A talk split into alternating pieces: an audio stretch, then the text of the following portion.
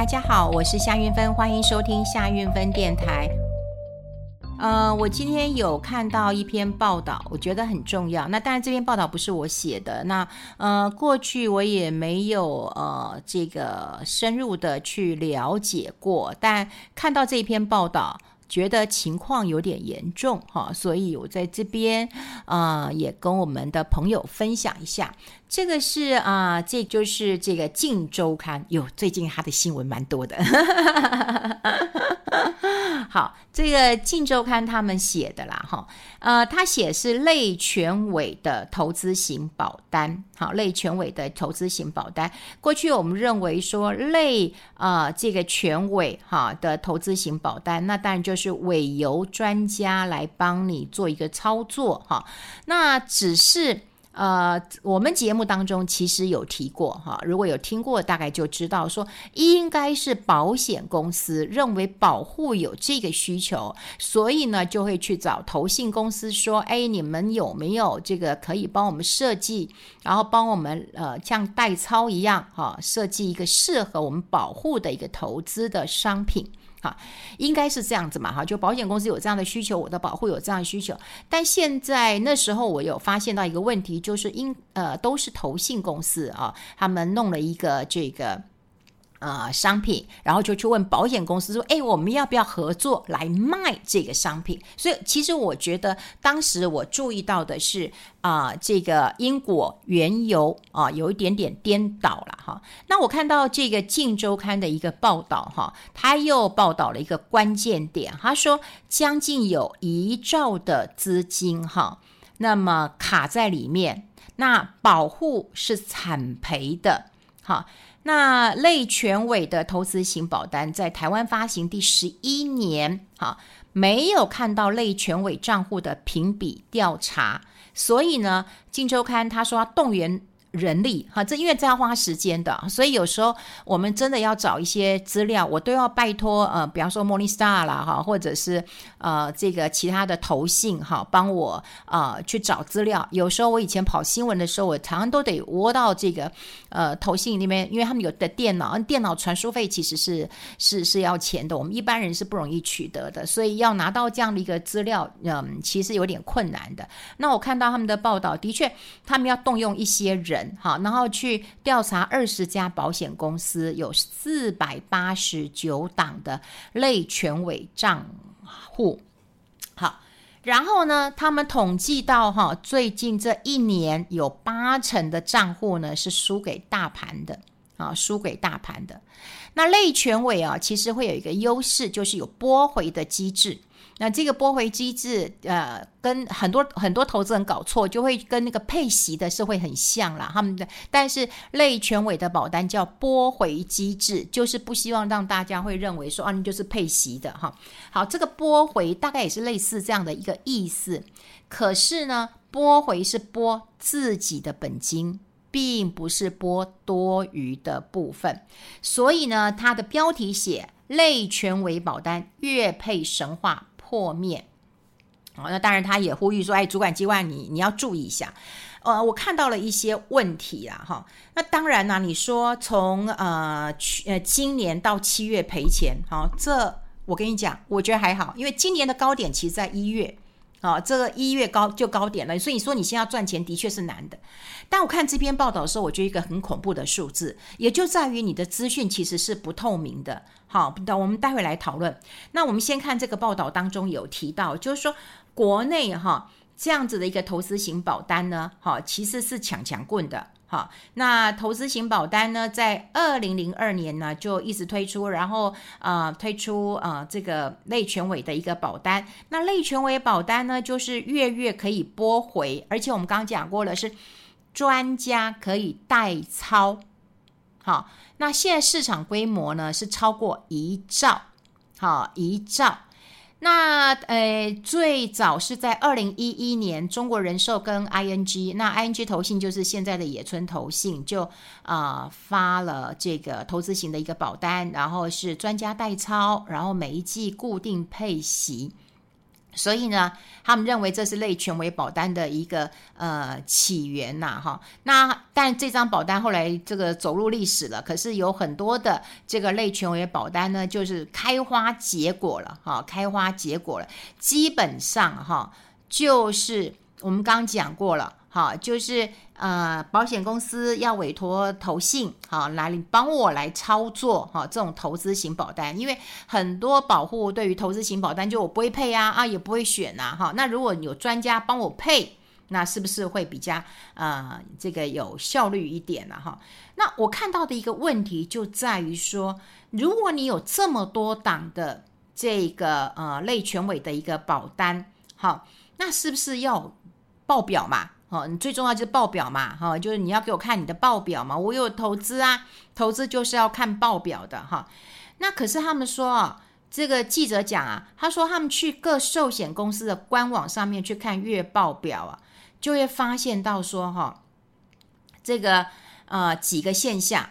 第一个呢，呃，市面上讲累积型的大概只有十五 percent，就累积型的，好，累积型的。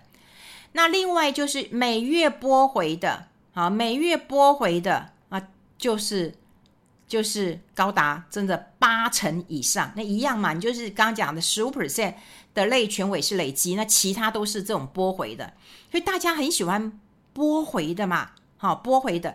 那我们刚刚有讲了，就是那你资讯要透明，那他看到资讯几个问题啊，第一个，你如果说要提供月报的话，那你月报。他说，当月二十几号才上传前一个月的月报，那你这样资讯落差不就快差了一个月？好，那月报的揭露也不完整，也就是说，你这一档类权委已经成立五年了，那你五年的绩效你是不是都要公布呢？诶，也没有。好，那最可怕的，我觉得不透明在这一点，类权委的账呃这些账户没有公开评比的一个平台。也就是说，我根本不知道，我跟同类型的这个类权委的啊、保单来比的话，我的绩效到底好不好？所以你根本不知道说，哎，到底是市场不好呢？哎，还是我这个基金经理人不会操？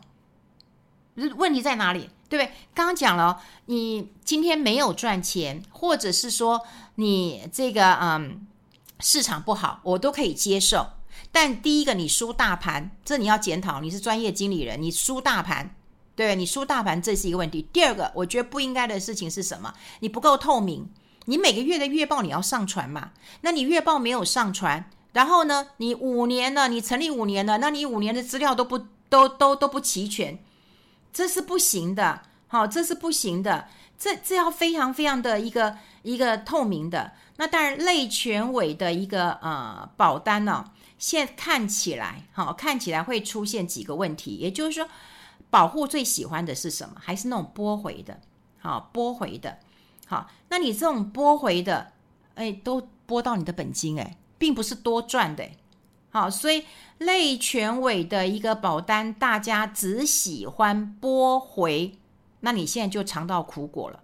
好，那另外一点，我觉得这另外一个亮点是什么？他说呢，保护通常不爱累积型的。啊，这个这个账户累积型就是我我不拨回给你，我一直在这个账户当中。那刚刚有提到了，就是说它只占十五 percent，对不对？那另外八十五 percent 可能八十几 percent 可能都是这个拨回的。可是呢，反而是这种不拨回的累积型的绩效不错，这种累积型的相对稳健。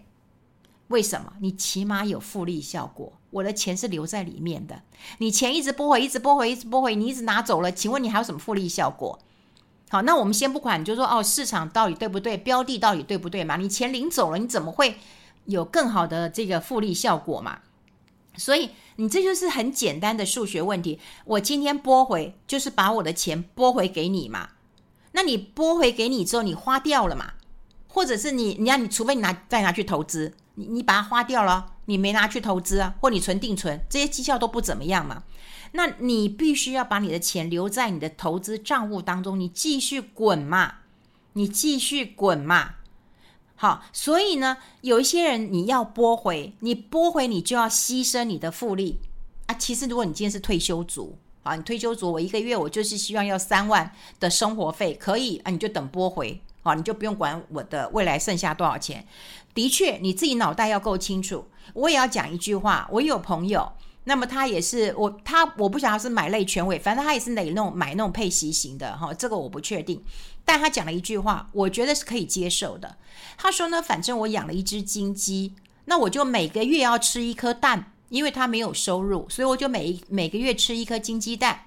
那至于等到他上了天堂了，他以后这个呃这个举行人生告别式了，剩下这只鸡瘦的还是肥的，他说不干我的事了，反正都给我的小孩嘛。那瘦也是他的家的事了，呃胖也是他家事了，对不对？那我觉得他也很开阔，也很好。反正呢，我这笔钱我不知道放哪里，那放哪里我就放到一个这个可以领息的。那我每我每个月就是要拿三万块钱来来来来生活，对不对？那可以啊，你不管胖瘦。可是如果说你今天还没有到退休，你又不是像我这个朋友啊，每个月就要拿钱去花一花的。我这朋友其实是非常有意思的，真的，我我好像有讲过，比方说他今天去理个一百块的那个头发，我就有一百块块会计啊。我们这位这个大哥大大呢，诶，他小费就给三百块，我就说，哎呀，很好玩呢，你给一百块钱，然后那个三一百块剪头发，给三百块小费，他就说，哎。我每次去都不用排队，那另外他去吃饭，对不对？那吃饭呢，这个呃，他也会给小费，所以他喜欢去的这个附近的小店也都对他非常非常的好。那甚至在疫情期间，还会打电话，还会赖他说：“哎，北北，你不要出来了，那我送送去给你，一样给小费。”所以他是一个很爱给小费，然后很爱这个金钱支配的人。那他拿这个钱，我觉得 OK。可是你要清楚啊。如果你为了要这个每个月拨回，然后呢，你又还年轻，你牺牲的复利效果，我跟你讲，你自己就要有这样的一个认知啊，好，你就要有这样的一个认知了。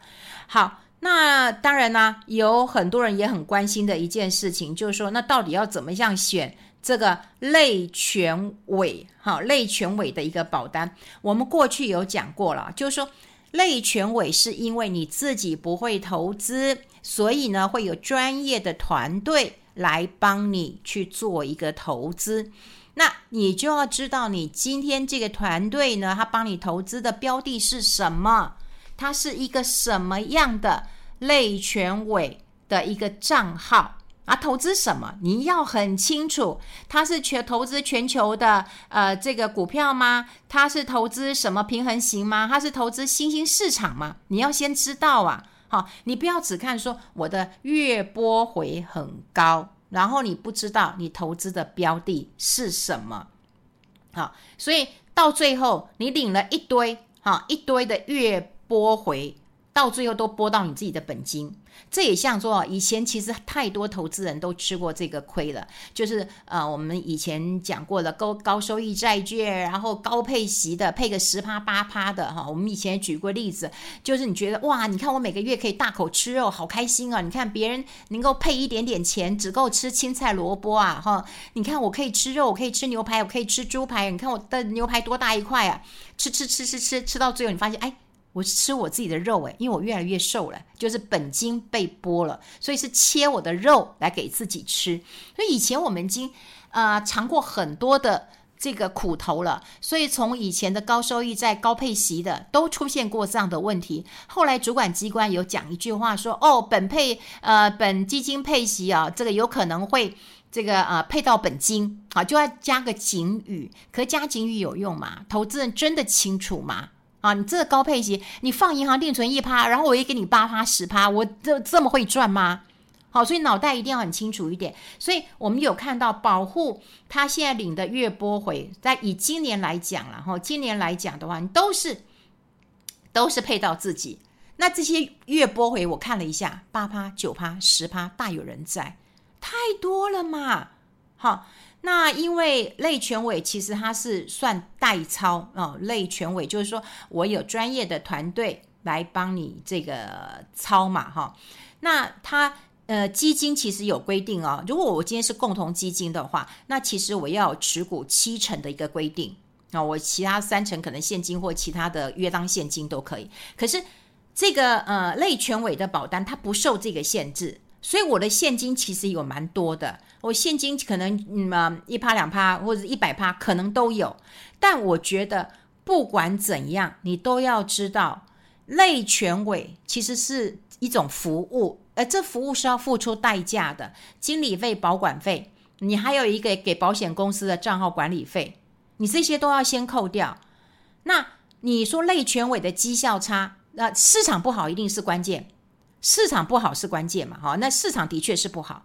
但是第二个，我们都期待说有专家代操，你你至少跟大盘好。大盘今天如果跌，可以嘛？你今天大盘跌十趴，你不能跟我说，哎，那我今天跌二十趴，你真的丢脸丢死了吧？可以跌啊，可你要跟大盘相当吧？大盘今天我跌十趴，我不可能希望你涨十趴吧？可大盘今天跌十趴，你跌二十趴，你跌的比大盘多。好，那还有很多人也会问说，那怎么办呢？我这个类全委的账户这么差啊啊啊！我能怎么办呢？我能怎么办呢？对不对？那如果说你今天买的保单，你只能够连接一档这个类全委的账户啊，你也没什么好选的，那你到底要退吗？要出吗？要怎样呢？所以类全委保单说实在的，他现在强调就是专家代操。可是呢，又因为他也讲了，那个跟这种跟这种啊、以前我们都讲嘛，投资型保单它就是投资型保单，只不过还有专家帮你抄。那投资型保单有个关键字就在于盈亏自负。好了，那你现在请专家了，我也付出代价了，然后呢，没赚钱，那问题出在哪里？第一个，你可能选择到了就是一个高拨回的。那第二个是不是要检讨一下这些投信的绩效到底是哪里出问题？是市场的问题还是基金经理的问题？那我觉得在这篇报道当中，我觉得我看到的问题是你要更透明，也就是你月报要很清楚，那你的绩效要很清楚，然后我还能够评比，不就跟基金一样吗？我今天要选台股基金，我要选嘛，那你绩效要出来吧？我觉得这个是主管机关真的要管的一件事情了。好，这个是啊、我看到了《近周刊》的一个报道，我觉得很重要，很重要，也跟我们听众朋友来做一个提醒跟分享了。好，我们下次再见，拜拜。